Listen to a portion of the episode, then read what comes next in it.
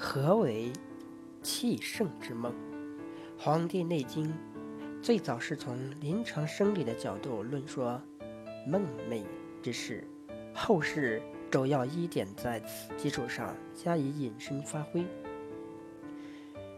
水为阴，故梦涉大水；火为阳，故梦大火翻熟。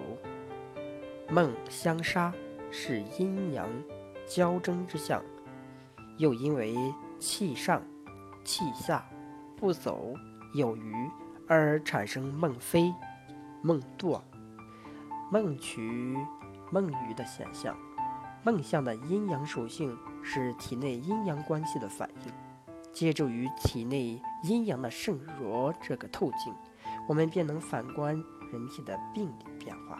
如梦见飞腾、飘荡、登高等，则多患眩晕、耳鸣。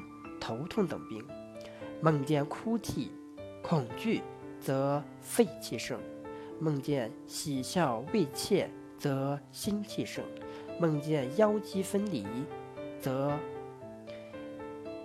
肾气盛；梦见众人聚集，则腹中短虫多；梦见打架、损伤，则腹中长虫多等。